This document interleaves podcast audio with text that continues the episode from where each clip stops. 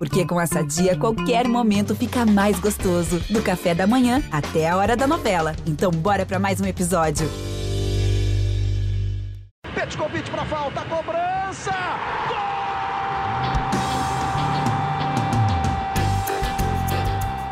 Está entrando no ar o podcast Sabe de quem? Do rubro negro, da nação, é o GE Flamengo.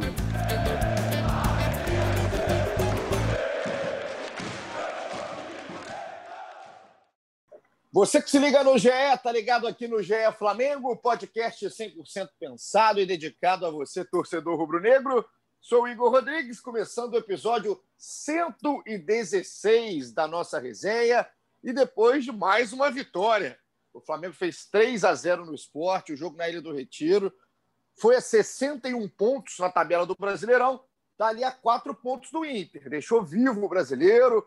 Ainda dá, hein? Se você está iludido, fique, porque ainda dá quatro pontos no Internacional, o Flamengo marca aí o seu território, vice-líder do Brasileirão, e hoje estou na companhia dele, que intimei no final do último episódio, não quis nem saber dos planos, compromissos da pessoa, Jorge Natan, meu companheiro, meu parceiro aqui de GE, da equipe de futebol internacional, mas que sabe tudo de Flamengo, e hoje tenho a honra, o prazer de estar aqui com você, Natanzinho. Seja bem-vindo, cara. Considerações iniciais do que parecia um treino, cara, na Ilha do Retiro. E aí eu descobri que o Flamengo só jogou tão bem porque parecia treino, porque o Flamengo é o time de melhor treino do país. Então, quando parece treino, pá, 3 a 0 Gabigol, Bruno Henrique jogando, Arrascaeta, o Gerson jogando de terno. Considerações iniciais, que prazer de ter aqui de volta, cara. Fala, Igor. Fala, galera ligada aqui no GE Fla. Cara, é eu acho que você chegou à conclusão que eu não tinha chegado. Justamente é o segredo é esse: jogar como se estivesse treinando, né? O Flamengo, como você gosta de dizer, é o time que treina melhor no Brasil. E ontem eu fiquei assustado. Eu até postei isso no Twitter, cara. Eu realmente fiquei assustado com a atuação do Flamengo, porque teve uma intensidade que a gente não via há muito tempo e parecia que ia degringolar em algum momento ali, cara. Eu, eu acho que eu fiquei com receio do esporte empatar no segundo tempo. Eu até fiquei pensando até que ponto foi mérito do Flamengo ou foi demérito do esporte, que também o esporte não jogou nada aqui entre nós, né? Mas a gente conseguiu ver muitas coisas boas. Teve as coisas ruins também, que a gente vai comentar aí depois, né? Inclusive alterações meio. É, que, a gente, que, a gente, sempre fala, vocês sempre falam aqui. Eu sou um ouvinte assíduo do GFLA, mas eu acho que está liberado uma ilusãozinha aí, pelo menos até o jogo contra o Vasco, que clássico é complicado. Não, tá liberado. Tá liberado. A ilusão é sempre bom, né? A gente se ilude em todas as áreas da vida. Por que não? No Campeonato Brasileiro, que faltam cinco rodadas. O Flamengo ontem, pelo menos, mostrou que time tem, né? Como todo mundo já, já esperava que o Flamengo jogasse há muito tempo desse jeito. O Flamengo ontem jogou do jeito que todo mundo esperava. Agora, algumas coisas assustam. O Natan falou muito bem. Eu acho que tem um pouco dos dois, né, Natan? Tanto o mérito do Flamengo quanto o demérito do esporte. E o que me assusta demais é que quando você abre a tabela do Brasileirão no GE, quatro times estão abaixo do esporte. Isso é uma das coisas que me assustam assim no Campeonato Brasileiro. É muito ruim o time do esporte, é muito ruim. O esporte hoje é 16 colocado com 35, está fora da zona de rebaixamento, vai lutar até o fim contra aí o Z4, mas é muito fraco. O time não teve resistência alguma ontem na Ilha do Retiro, jogando em casa. É, enfim, foi, foi presa muito fácil. O Patrick, lateral direito, parecia um juvenil. O Patrick já é um jogador experiente, enfim. É, é, o esporte também não, não ofereceu resistência nenhuma. Mas aqui o assunto é o Flamengo, então você que está ligado aqui no ge.globo barra Flamengo, pelo Spotify ou em qualquer outro agregador que a gente coloca aqui nossa resenha, fica com a gente esse tempo, que a gente vai discutir um pouquinho o que foi ontem e projetar quinta-feira. Porque quinta-feira tem Flamengo e Vasco e nunca é normal. Nunca é normal Flamengo e Vasco. Você se lembra do 4 a 4 no Brasileirão de 2019. Então, é, é para já ter uma expectativa alta para esse clássico, que é um clássico que acaba sendo decisivo, não é mata-mata, mas acaba sendo, porque se o Internacional ganhar e o Flamengo não ganha, por exemplo, dispare aí, meu amigo. Tchau, tchau, brasileiro de 2020. E o Flamengo tem que entrar ligado para quinta-feira. Agora, Natan, 3 a 0 gols de Gabigol, Bruno Henrique e Pedro. Vou começar falando da, da, desses 30 minutos. Esse primeiro tempo, vou falar do primeiro tempo do Flamengo como um todo. Cara, foi assustador, né? Foi um rolo compressor. Daqui a pouco tem a galera participando aqui no Twitter também. Mas como produziu o Flamengo, né? Como criou chances. E aí, é, eu não sei se você teve a mesma percepção. Eu acho que o Flamengo te, começa o jogo um pouco parecido com o que terminou o jogo, né? Pelo menos com o que começou o segundo tempo jogando contra o Grêmio, na questão de, posicionamento em campo. É, por mais tempo, eu vi o Bruno Henrique jogando um pouco mais próximo do Gabriel. Ele ainda joga mais ali pela esquerda, mas não estava marcando tanto a linha lateral, né? Como marcou durante grande parte da temporada, pós-pandemia ou pós-quarentena é, mais, mais pesada no Brasil, porque a pandemia ainda está aí. Mas eu vi os dois jogando um pouco mais próximos na frente, né? E aí com mais liberdade para o um meio-campo, que foi a tônica do jogo. Pois é, é, eu acho que esse segredo do Bruno Henrique estar tá jogando mais perto do Gabriel trouxe a mobilidade que o Flamengo precisava. É, eu vi até o, o, texto que o Caio Mota escreveu, a análise do jogo, né? É, sobre o meio de campo, como o meio de campo foi importante nessa vitória e como ele funcionou. Eu acho que justamente o meio de campo conseguiu funcionar porque com o Bruno Henrique mais centralizado, o Arrascaeta tem mais liberdade na esquerda, é, o Everton já, já joga assim pela direita, e aí o Gerson consegue ocupar mais essa faixa do campo ali, mais pelo centro, e consegue dar mais fluidez ao jogo. E por mais que o Bruno ainda jogue, é, na teoria, dentro daquele campinho, né? A gente bote ele na esquerda, mas se você for ver ele naquele contra-ataque, contra-ataque não, aquela saída de bola errada do esporte, ele aparece na direita, e aí ele dá o passo para o Gabigol que perde o gol, e quando ele pega o rebote para fazer o segundo gol do Flamengo também, ele aparece ali mais pela direita do campo. Justamente a mobilidade que o Flamengo tinha no, no ano passado, em que você tinha posições até marcadas, mas você sabia que o Bruno Henrique podia aparecer de um lado do campo, o Gabigol poderia aparecer do outro, enquanto o Everton e o Arrascaeta apareciam nos lados. Eu acho que foi justamente isso que proporcionou ao Flamengo essa intensidade, além, obviamente, do que a gente sempre fala de postura, né? É, você é um cara que bate muito nessa tecla, eu também sempre eh, converso muito com os meus amigos, eu falo sobre isso. É, o time está mais redondo do que o Domi, isso aí, da era Domi, né? Isso aí é, eu acho que é evidente para todo mundo tanto defensivamente como ofensivamente. Os jogadores sabem mais o que fazer, onde está, é, que decisão tomar. Só que a postura de confiança é, também é, é nítida é a diferença. E eu acho que o gol aos três minutos também proporcionou com que o Flamengo conseguisse ter essa atuação. Do mesmo jeito que o empate contra o Grêmio no começo do segundo tempo fez com que o Flamengo é, buscasse esse tipo de atuação em que as decisões são tomadas com mais precisão, é, esse jogo contra o esporte também foi exatamente isso. Tanto que você vê que coisas que os jogadores vinham errando, eles passaram a acertar. O Felipe Luiz passou a acertar, o Arrascaeta passou a acertar e até o Everton Ribeiro passou a acertar. Um drible, um passe que a gente sabe que eles sabem fazer. Então, acho que a confiança na hora de tomar a decisão tem sido a grande diferença desse Flamengo aí dos últimos jogos. Justamente também, acho que pelas circunstâncias do, do, dos dois jogos aí no caso do, do, do Grêmio, segundo tempo, e no caso de ontem, o primeiro tempo, né? E o legal, cara, se a gente for parar para pensar no jogo, né, o primeiro tempo em especial, que é nosso primeiro recorte, é, é, essa, essa questão do posicionamento. Óbvio, né, Natan, você falou bem, que todo jogador, ou pelo menos assim, num time organizado, é, todo jogador deve entender a função em campo, qual faixa do campo deve atuar e tudo mais. Mas o Bruno Henrique, além do Bruno Henrique, que estava na direita em alguns momentos, estava mais próximo do Gabriel, pisando mais dentro da área, não sendo só aquele cavalo de arranque pela esquerda, igual ele foi usado em vários momentos aqui e não deu certo. O Bruno já não tá, ainda não está naquele, naquela, no auge dele 100% físico, parece até, mas é um cara que está muito mais participativo quando está mais solto ali na frente. Mas até o Everton Ribeiro, é, a gente pode olhar ontem, o Everton Ribeiro em alguns momentos caiu pela esquerda não, não posso, é, se rodando no meio campo. Óbvio que ele vai atuar mais pelo lado direito, mas com mais liberdade. Eu não vi o Flamengo amarrado em campo. O Flamengo estava mais solto em campo no primeiro tempo e muito, muito é, além da, da, fragilidade do esporte, dos buracos que tinham na defesa do esporte, saída de bola errada, um time muito fraco, mas muito pelo, pelo jogo do Gerson.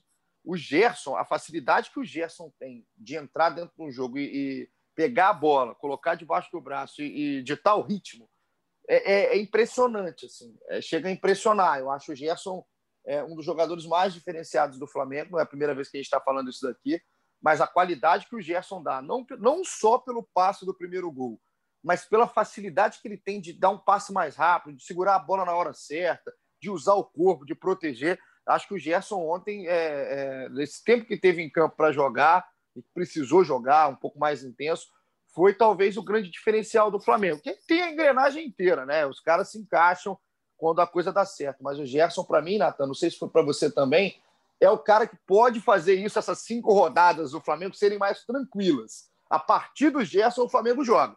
Quando o Gerson não joga, e vai acontecer em algum momento, como já aconteceu na temporada, o negócio fica um pouco mais complicado. Aí você depende de uma noite, tarde, mais inspirada de um Gabriel, que não pode perder a quantidade de gol que perdeu ontem, que a gente vai falar daqui a pouco, de uma tarde e noite mais inspirada de um Arrascaeta e Everton Ribeiro como dupla, não como um jogador só. Individualmente, eu não sei se eles desamarram tanto o campo como desamarra o Gerson, mas quando o Gerson começa esse processo de abrir porta ali atrás, na, na primeira função de meio de campo, a coisa flui. E aí não precisa nem tanto do Diego. O Diego ontem foi um jogador que passou discreto em campo, é até bom, teve bons momentos em, certo, em, certo, em certa parte do jogo, mas o Gerson abriu, abriu o caminho, e aí fica tudo mais fácil para o Flamengo.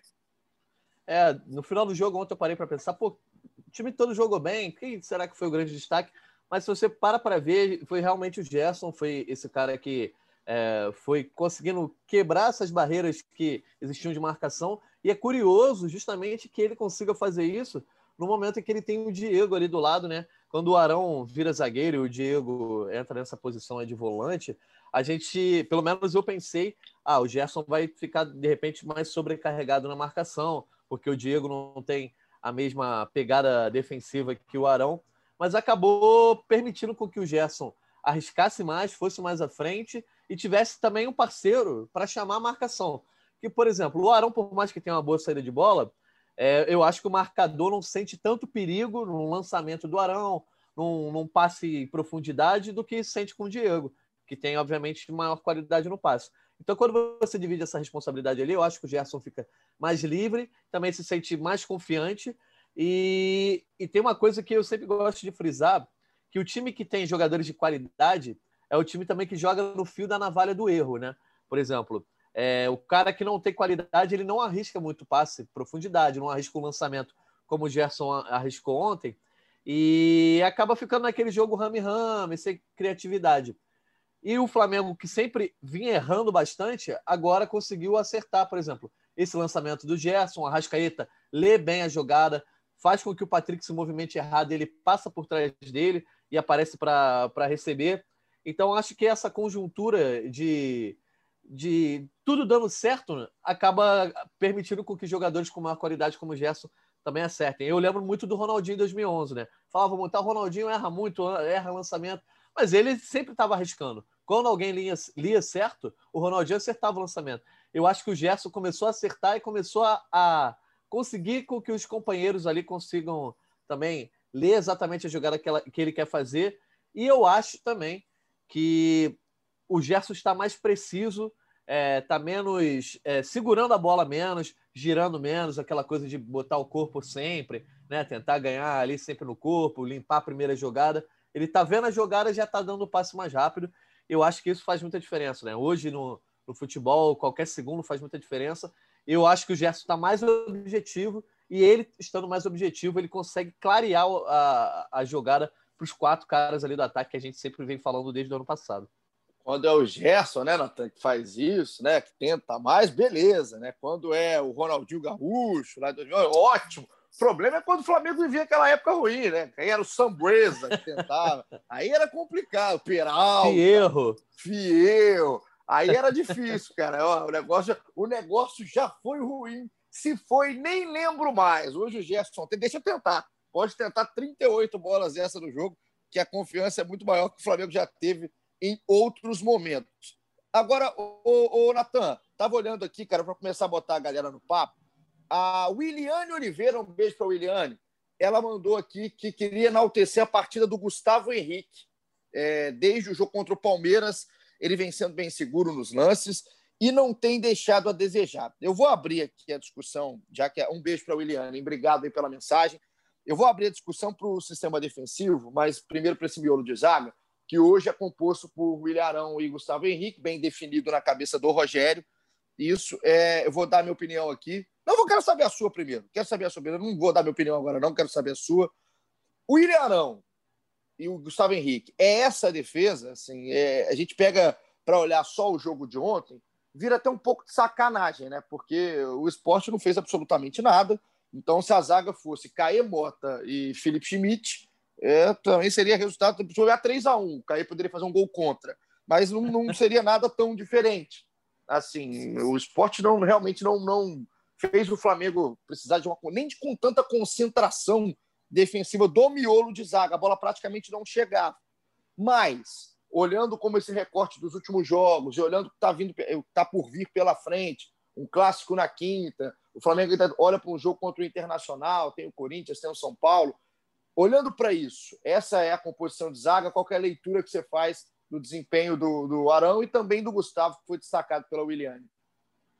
É, é, é, bem complicado porque você não tem à disposição o seu melhor zagueiro, e no caso, talvez o único zagueiro em que todos, torcida, é, imprensa, inclusive acredito que a comissão técnica, tenham confiança plena, né? O Rodrigo Caio é o único cara que, quando tá na zaga, a gente fala, pô, é o Rodrigo Caio. O Natan é um garoto, por mais que tenha é, tido boas atuações, Gustavo Henrique protagonizou o lance que a gente viu aí ao longo do campeonato. E o William Arão não é zagueiro é, natural, né? Não, não é a posição dele de origem. Dito isso, né? Você não tendo ali o Rodrigo Caio, eu acho que o Rogério achou sim uma boa solução. Primeiro, achou uma boa solução para o William Arão. É, eu ouço sempre podcast aqui, eu sei o que, que você fala às vezes do Ilharão e o que a gente fala também na resenha. É, o Ilharão às vezes tem uns lapsos assim de desconcentração de trotar, vir voltando devagar.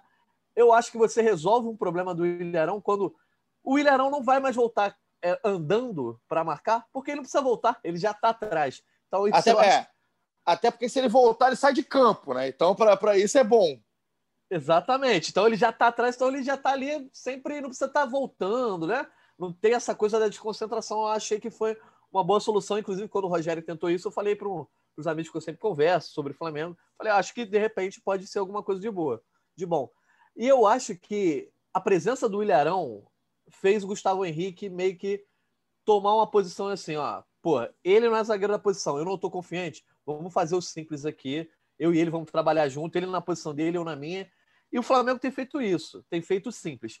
Se você parar para pensar, a zaga, o Grêmio até deu um certo trabalho, né? É, mas a zaga não precisou trabalhar tanto quanto em outros jogos que o Flamengo teve durante a temporada. Mas soube se comportar quando, quando foi acionada, exceto no cruzamento aí que originou o gol do Grêmio na vitória anterior. Eu acho que ainda vai ocorrer, vão ocorrer falhas assim de posicionamento. Acho que eles ainda podem bater cabeça no sentido como aconteceu com o Diego Souza, o Gustavo Henrique não foi na bola, o Ilharão achou que o Gustavo Henrique ia, na verdade era o Arão que era para estar tá marcando. Acho que isso vai ser uma coisa natural caso o Rodrigo Caio não volte. Mas eu acho que o Rogério soube achar a melhor solução para ele naquele momento, a solução menos comprometedora.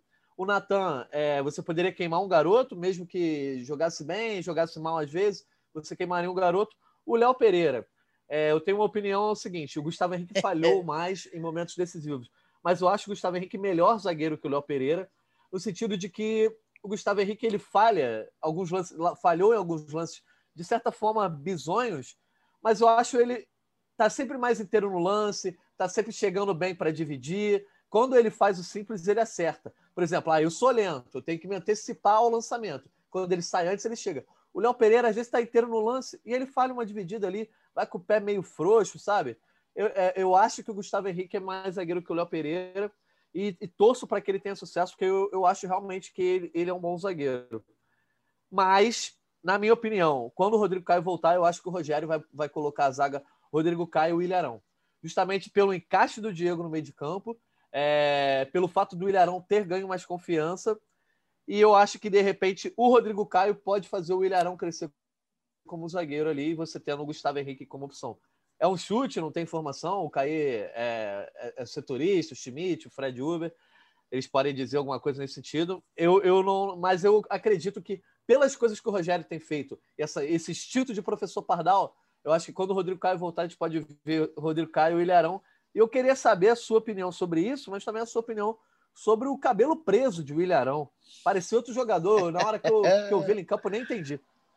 Adorei, cara. Adorei o estilo do Arão. Eu tomei um susto também, que eu falei, cadê o Arão, cara? É, é preocupante, né? Porque tá, o negócio tá tão estranho na defesa que quando você não vê o Arão, você preocupa, cara. Mas gostei do estilo do Arão, o Alá Van Dyke brasileiro. Parabéns aí para o estilista do Arão, para o lado fashion de William. Mas a, a minha opinião, a, a cerca né, do Arão, é que o Arão não é zagueiro. Acho que o Arão não é zagueiro. É, e por mais que o Flamengo é, tenha até melhorado de certo ponto, eu acho que o próprio Arão não, se, não sente tão à vontade. Eu não vejo o Arão tranquilo na, jogando na zaga. Ontem, eu, sinceramente, o jogo contra o esporte, né? Não acho que nem, não, não vale para a gente analisar tanto o sistema defensivo, porque o Flamengo não teve que.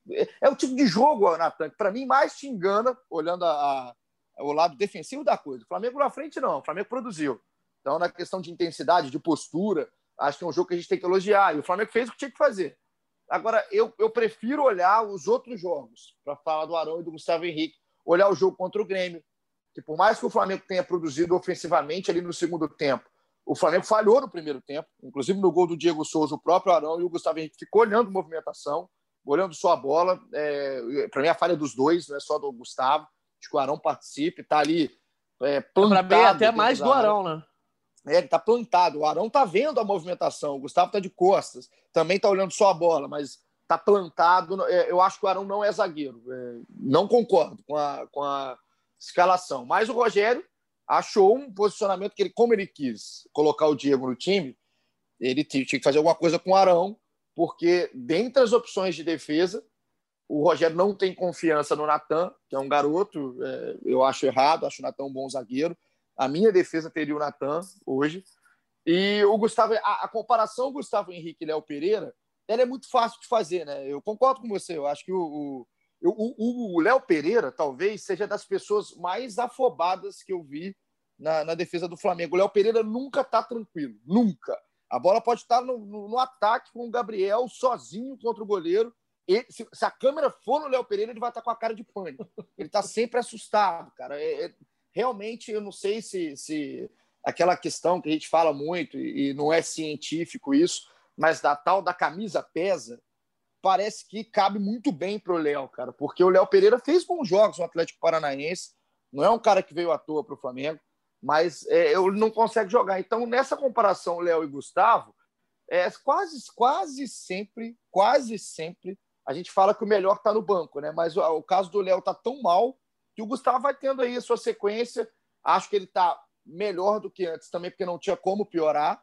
O Gustavo foram bizões os erros do Gustavo, ele sabe disso. O Gustavo Henrique, se ele fizer um mínimo exercício de autoanálise ali, ele sabe o que ele fez e sabe que as críticas não foram em vão. Mas é, a gente fica na torcida para o cara fazer o simples, e ele está fazendo. É, a culpa também não é do Gustavo Henrique se o, se o esporte não ataca. É, ele, ele, fez o simples, vi ele um pouco mais tranquilo. Tem uma hora ou outra que ele ainda dá uma gustavada, né? Que dá uma bola, tenta cortar uma bola no meio, meio karatê kid, ela vai para trás, dá sorte que bate, vai para frente. Ele dá uma recuada que o Diego Alves está sentindo, não sai, e quase é meio, dá ruim. É meio atabalhoado, assim, fazendo falta, né? É, cara, é, é, é, ele é grandão, né, cara? Meio, meio troncudão, enfim não deve ter uma ginga na, na dança. Então, acho que falta um movimento de quadril, às vezes, para o Gustavo Henrique. Mas é, é, é, uma coisa certa: o, o, Rogério tem a sua defesa enquanto não tem o Rodrigo Caio. Eu não concordo com a escalação do Arão na zaga. Acho que o Arão, ou você banca, que você quer tirar o Arão do time e tira para colocar o Diego, banca o que você está fazendo, ou você coloca o Natan na zaga e deixa o Arão no meio. É, é para mim é, é, questão de opinião, sabe, Natan? Assim, de, de montagem, porque eu acho assim, o Arão é tão importante na questão para o Rogério, né, de experiência e tudo mais, que o Rogério não quer tirar o Arão, mas também não quer perder o Diego. Para mim, jogos importantes, jogos maiores, jogos contra equipes que te deem mais trabalho na parte defensiva, eu, eu me preocupo com a questão do Arão de ser um jogador improvisado na zaga e com um jogador que não tem tanta confiança. Mas, é, por enquanto, está dando certo. Está dando certo. O Rogério tem os números do lado dele. Eu tenho uma preocupação em jogos que te exigem um pouco mais. É, eu, eu também acho assim, a, a minha defesa não seria Rodrigo Caio e Natan, acho que seria a sua, né? A sua zaga tendo todo mundo à disposição. Sim. É, a minha seria Rodrigo Caio e Gustavo Henrique nesse momento, até para aproveitar o momento de pelo menos um pouco de maior confiança do Gustavo Henrique. Mas o, por que, que eu considero que quando o Rodrigo Caio voltar, o Rogério deve colocar Rodrigo Caio e Ilharão? Primeiro, por isso que você falou, é, é, é, um dos líderes do time, né? Essa coisa difícil de você botar ele no banco. Segundo, que ele vai querer, eu acho que ele vai querer muito capitalizar em cima disso, né? Ele tentou várias coisas diferentes. Foi, é, a gente chama o técnico que inventa de professor Pardal. Ele foi professor Pardal em diversos momentos e talvez esse tenha sido o grande acerto como professor Pardal nesse momento, né? Por mais que ele não seja zagueiro, eu também é, acho que pode voltar para o meio de campo tranquilamente. Eu acho que acertou, né? Não comprometeu a presença do Arão ali, do mesmo jeito que o Arão falhou, outro zagueiro ali poderia ter falhado. É, e eu acho que ele vai querer capitalizar em cima disso. Ó. Ah, vai que o Flamengo é campeão com o Rodrigo Caio e o Ilharão na zaga, todo mundo vai comentar. Pô, o time ajustou depois que o Arão foi para a defesa, o Diego entrou ali na cabeça de área. Então eu imagino que quando o Rodrigo Caio voltar, o Rogério queira, pelo menos por um jogo, capitalizar em cima disso e ver no que vai dar, né? Perfeito, perfeito. Eu vou, eu vou passar para o segundo tempo, que é para a gente já começar a amarrar o jogo contra o esporte e pensar no Vasco, porque tem. Não foram só mil flores o jogo contra o esporte, é óbvio que tem aquela cornetinha né, gostosa que a gente gosta de colocar aqui, mas vou começar Inclusive, a botar mais, teve, galera. Teve, ah. teve bola salva em cima da linha. Você lembra desse lance? Apesar da e... zaga não. O Felipe teve... salvou uma bola em cima da linha. Isso, cara, o Felipe, é, foi um cruzamento né, da esquerda que vem e o Felipe tá ali em cima da linha. É um, é um, lance que passa até despercebido para quem não estava prestando atenção no jogo na hora. Mas o Felipe, o Felipe foi bem no jogo, hein, inclusive. Hein? Eu achei o Felipe bem no jogo. O Isla ainda eu acho que está faltando um pouquinho mas achei o Felipe bem no jogo, estava ligado, tá, tá com barba o Felipe Luiz, né? Também o estilo do Flamengo tem tá alta tá aí nessa reta é, final. gostei do Felipe e gostei do Isla, inclusive voltou a acertar cruzamento, o Gabigol perdeu um, um gol, mas eu acho que eu só quero fazer um parece que é normal a gente também ter perdido alguns lances do segundo tempo. Primeiro que foi meio chato, o Flamengo botou na marcha lenta, né? E segundo que na mesma hora tava rolando uma treta no Big Brother ali da Carol rapaz, Conká, né? Aí rapaz, eu fiquei acompanhando no Twitter. eu estou com um ranço de alguns participantes do BBB que eu vou te falar, hein? Eu vou, daqui Somos a pouco dois. eu vou falar no final, hein? Vou, daqui a pouco a gente fala do BBB no final. Agora a galera Beleza. entra aqui, Natan. O Leonardo Bonfim, o Léo Bonfim, um abraço para você, Léo. Falou que o Flamengo precisa da mesma atitude do jogo contra o Grêmio, da mesma atitude do primeiro tempo contra o esporte no clássico de quinta-feira e de menos invenções do nosso amigo Rogério Ceni. Aí tá aí o comentário do Léo. O Marcos, arroba Vieira de Marcos, falou que Falei, falou que nem xingou o PP ontem. Tá iludido. Pedro merece mais minutos. Queria dizer que se Jesus voltar, ele perdoa facada, igual a Rita desgramada lá, o Marcos. Um abraço para você. Aqui o Canário do Mengão. Tô adorando o Canário do Mengão. Mande sempre mensagens, que eu sou estou canarizado aqui no, no nosso podcast. Rogério sempre tem que dar um jeito do Pedro jogar mais tempo. O cidadão toca poucas vezes na bola e sempre faz, faz ou gera um lance de gol também estou aqui contigo. Vamos falar do Pedro agora, já já. Gilmar Jesus, estou iludido. Flamengo, Flamengo está sem banco à altura. Não adianta reclamar do Ceni nas substituições. Gabi está perdendo muito gol. O Paulo Rogério. Por que o Rogério Ceni, vulgo Abel Braga, não bota Pedro e Gabriel juntos? Vai na paz para o São Paulo, não vai deixar saudade. Tem, tem de tudo, hein? Tem de tudo aqui. O Lucas, um abraço para o Lucas, arroba CRF Lucas, com vários S's. Parece implicância, cara. Pedro fede a gol, tem que jogar em letras garrafais. E aqui o Eduardo Moreira faz uma pergunta, vou aproveitar para fazer o link. Cadê o Thiago Neves? Por que essa pergunta? Porque o Thiago Neves, ontem, no podcast oficial do esporte, que inclusive escutei, um abraço para a galera que faz o trabalho, no, no, podcast oficial do clube, o Thiago Neves relembrou do jogo do, de ida, do turno, que o Diego, depois da partida, Diego Ribas, depois da partida, teve lá é, nos, nas suas redes sociais, no seu Twitter, e colocou que o campeão de 87 tinha vencido o jogo. E aí o Thiago Neves reviveu isso antes do jogo, falou que ia levar isso para campo, que ia ser é, ali para o vestiário, para motivar, não sei o quê. A verdade é que o Thiago Neves não entrou em campo, não fez absolutamente nada. E aí o Diego, como muito bem faz o microfone, joga às vezes melhor com o microfone do que dentro de campo, o Diego foi e, e, foi bem o Diego, hein? foi bem o Diego. Torcedor adora isso. O futebol precisa disso, tanto do que o Thiago fez. O Thiago também estava na dele de fazer isso, usar alguma coisa, já que o esporte tem pouquíssimo futebol, tentou usar algum ingrediente de fora. E aí o Diego foi e respondeu desse jeito. Coloca para gente aí, Maurício Mota. Estou aqui com o Diego Ribas. Diego, uma partida em que o Flamengo foi avassalador, principalmente no primeiro tempo. No segundo tempo, algumas mexidas. O time até deu uma equilibrada com o esporte, mas vocês saem daqui com um 3 a 0 e durante a semana o Thiago Neves falou que ia te dar o troco depois daquele 3 a 0 no Maracanã, em que você postou que o campeão de 87 venceu. Fala desse jogo e dessa questão com o Thiago Neves. Boa noite. É, foi um grande jogo. Acho que a equipe jogou muito bem durante os 90 minutos, tinha muitas chances. Foi 3 a 0 importante que nós não tomamos gol uh, e, e, fizemos esse 3. Poderia ter feito mais, mas saímos daqui satisfeitos, felizes, né? Ele, ele, falou, ele falou que ia dar o troco, né? Mas já que ele vendeu barato demais essa, essa vitória, fica com o troco para ele, né? Que ele vai precisar mais que nós e nós seguimos nossa luta aí. Respondeu bem, né, Natão? O Diego, futebol é bom, essas coisas merecem também, né? Tomou um troquinho aí o Thiago Neves. Pois é, a conta, apesar de muita gente não gostar dele, né, meu amigo Igor Rodrigues, o Diego vem tendo boas atuações e fora de campo aí também tá, tá afiadíssimo. O Thiago Neves, eu acho que ele fez um é, vacilo que um cara veterano como ele não pode. Essas coisas você só fala publicamente depois do jogo, depois que venceu, né? Você só pode, você pode até usar no vestiário, mas dizer que vai dar o troco, vai fazer acontecer antes do jogo, ainda mais num jogo em que o seu time não é favorito, né? a chance do esporte ganhar do Flamengo era pequena, ele deu mole. O Diego não quis saber, fez certo, aproveitou ali e eu acho que Thiago Neves garoteou e o Diego não teve pena.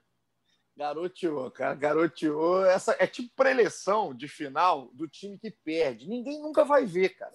Porque Exatamente. fica feio. Fica feio. Imagina aquela gritaria. Não vamos, vamos pegar os caras. Aí chega lá 3 a 0 Aí você fala, o que, que é isso? A gritaria à toa, bateu no peito, enfim. Imagina é... a preleção do 7 a 1 né? Rapaz, eu queria ver, cara. Eu queria ver a preleção do 7 a 1 é, eu, tenho, eu tenho uma curiosidade para ver esse tipo de preleção. Mas garoteou aí o Thiago Neves, que é um jogador que tem uma história bacana no futebol brasileiro, é um personagem do futebol brasileiro. E o Diego Ribas, como sempre, bem faz e está jogando bem. Não tá, de certa forma, o Diego não está comprometendo, está dando mais do que deu em vários momentos no Flamengo. Já jogou muito mais com o nome, agora está ali cumprindo a função que o Rogério achou no Diego, mais até como uma liderança, cara, como um cara que dá um respiro para esse time. O Diego tem cumprido bem. Agora, o Natan, vamos passar para o segundo tempo para o Rogério, a hora que o Rogério desliga é, o seu Spotify, o seu ge.clube Flamengo, ele não ouve mais a partir daqui, que são as substituições no segundo tempo. Ó, ontem entraram PP na vaga do Gerson, o Gerson com problema físico, vamos falar já já, o Gomes na vaga do Diego, o Pedro na vaga do Bruno Henrique e o Vitinho na do Gabriel, além do Hugo Souza no Diego Alves, até passar antes pelos problemas de lesão, que até preocupam, de certa forma, aí para o clássico, porque Gerson e Diego são dúvidas já com problemas médicos. O volante deixou o campo com uma torção no pé direito, enquanto o goleiro voltou a queixar de dores musculares. Primeiro que, pela, pela imagem, a gente ainda não tem nenhum comunicado oficial do Flamengo, nenhuma apuração, mas pela imagem, quando você escutar isso, já pode até já estar divulgado, então você vai no ge.globo barra Flamengo, você vai ter tudo atualizado com os nossos setoristas. Pela imagem, Natan, parece que o Diego Alves deixa a temporada, né? São cinco jogos só, muscular, ele saiu completamente cabisbaixo, era o jogo que ele estava voltando para o gol. E, cara, como que tá numa fase, hein, o Diego, hein? Fase ruim. A sorte do Flamengo é que tem o Hugo, né? Então é o Hugo, tá, o, Rogério? É o Hugo, o Hugo Souza que continua no gol. Pois é, eu acho que não só a imagem, como a repetição, né? É mais o problema físico, e no jogo que ele voltava, acho que realmente ele não vai arriscar uma volta aí é, precipitada, ainda mais se ele voltar vai ser em algum momento muito decisivo, por exemplo, o jogo contra o Inter, né? Na penúltima rodada, a gente vai de Hugo. É, e sinceramente, assim, a preocupação maior para mim é justamente o Gerson, né? Como a gente falou mais no começo do podcast, o Gerson hoje tem sido um diferencial ali que tem aberto as portas para o Flamengo jogar e a, a, ele não estando presente, eu acho que impacta muita coisa. Você pode jogar com o João Gomes e Diego, de repente liberando o Diego para fazer essa função do Gerson, mas também não sei se o Diego teria a mesma intensidade, mesma capacidade física, etc. É, aí, ou, ou, você pode. Aí, nessa questão. Desculpa até te interromper, tá? Aí onde você falou, quando o Diego tem que assumir a função do Gerson, aí que eu acho que o Diego já não consegue mais. Porque o Diego, como ele está funcionando um pouco mais agora, na minha visão, é, o Diego tem uma coisa que eu acho que é muito louvável, que é o condicionamento físico. É impressionante. O Diego é um cara já mais veterano, um cara de mais idade, e fisicamente o Diego tá bem, cara. O Diego aguenta o jogo, ele é substituído e tudo mais, até para preservar, mas o Diego aguenta jogar. Agora, eu não sei se ele aguenta jogar na função ali com o holofote nele, como protagonista de um meio-campo. Aí eu acho que o Diego não aguenta mais jogar, não consegue mais render. E vai ser cobrado por isso. Então, ele jogar do lado de um Gerson e ser um coadjuvante de luxo ali do Flamengo é bom para o Diego, é bom para o Flamengo. Agora, para ele ser o cara do meio-campo é preocupante. Pois é, e a presença do Gerson tira a marcação dele também. Como eu tinha falado, a marcação fica dividida ali entre dois caras que sabem jogar com a bola. Se ele tiver um João Gomes do lado, por exemplo, ninguém vai marcar o João Gomes ali, né? É, inicialmente. Vai focar no Diego e o Diego cercado, a gente sabe que é, não, não tem mais essa capacidade de limpar a jogada. E tem a opção, obviamente, de tirar o Arão, desde que o Rodrigo Caio volte. Eu, sinceramente, acho que o Rogério não vai fazer isso. E eu não duvido do Rogério botar o PP de início, já que o Caí até comentou aqui nos últimos podcasts. o PP treina de segundo volante, então não duvido também a rolar essa inventada, não. Eu tenho algumas certezas na vida, algumas. Algumas. Uma delas é que o PP vai entrar. O PP vai entrar. É, não, não interessa o que está acontecendo aqui. Pode estar 8 a 0 para o time adversário. O PP vai entrar. E ontem entrou mais uma vez. E aí a torcida está na bronca aqui. O, o Natanzinho, muito por conta do Pedro, né? Porque o Pedro é um jogador que, quando entra, faz, e o Rogério é, acaba não colocando o Pedro jogando muito tempo para gente. A gente já falou isso aqui em alguns episódios, é o jogador mais injustiçado da temporada, pelo pouco tempo que tem em campo, quando está todo mundo à disposição, e pela insistência. Isso aí a gente só vai falar aqui só para marcar, tá? só para fazer aquele cheque do lado, que não jogar com o, o Pedro do lado do Gabriel não faz sentido e é, não vai fazer até o final. E aqui o Cris, é, arroba Criseiro, falou que em primeiro lugar, Pedro e mais 10. Em segundo, o Cris não está confiante, não, hein? Com esse futebol patético, o Flamengo não tem a mínima chance de ganhar esse campeonato. O esporte foi o pior time que o Flamengo jogou nesse campeonato. Não se engane com esse 3 a 0 O torcedor está dividido, tá? Por mais que tenha sido uma vitória com intensidade, tem muita gente que não está confiante, não. O Ricardo Rodrigues falou que o Flamengo não pode abrir mão da precisão do Pedro, tem que jogar.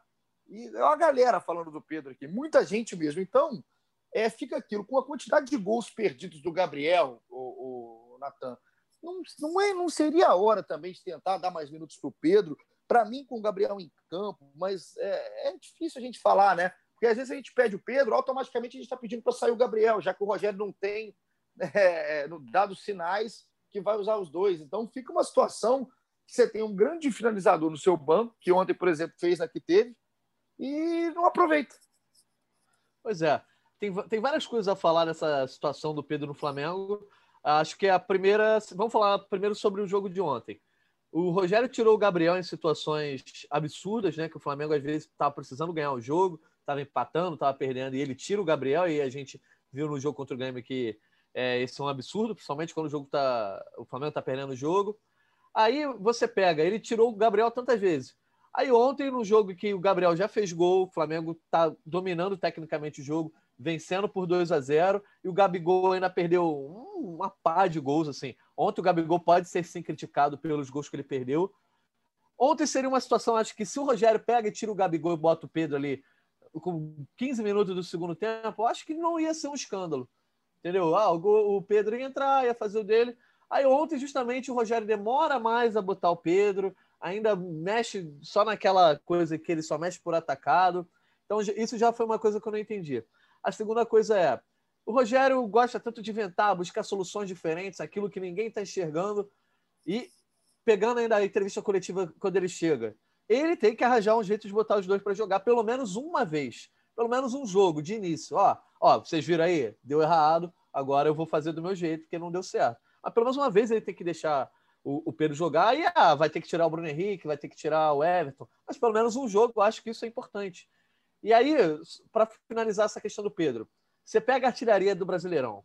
Vamos lá. Claudinho, 16 gols. Dono do Bragantino. Thiago Galhardo, 16 gols. Não vem mais jogando, mas foi o dono do Inter durante um turno. Marinho, 16 gols. Dono do Santos, junto com o Soteudo. Luciano, 14 gols. Um dos jogadores mais importantes do São Paulo. Cano, 13 gols. Dono do Vasco junto com o Benítez. E aí veio o Pedro, com 13 gols. O Pedro tem 13 gols, é um dos artilheiros do Campeonato Brasileiro, tá junto ali com, com caras que jogam praticamente sozinhos em seus times. O Pedro, com um monte de craques do lado, ainda faz 13 gols, briga pela artilharia, pela artilharia.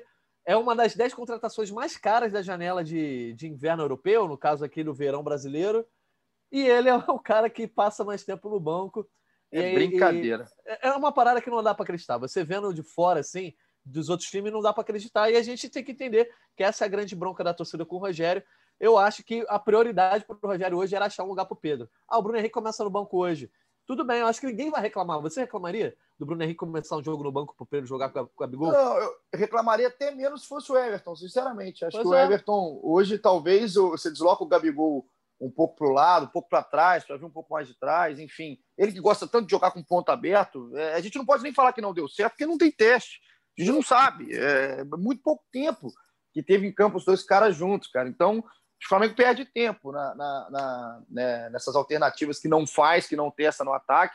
E do mesmo jeito que ele achou a função para ele do Arão né, na defesa, por que não tentar coisa diferente no ataque? Isso aí vai ser uma bronca da torcida. Só que assim, é algo que o Rogério fez questão de chamar para ele. O Rogério não, ele não vai usar.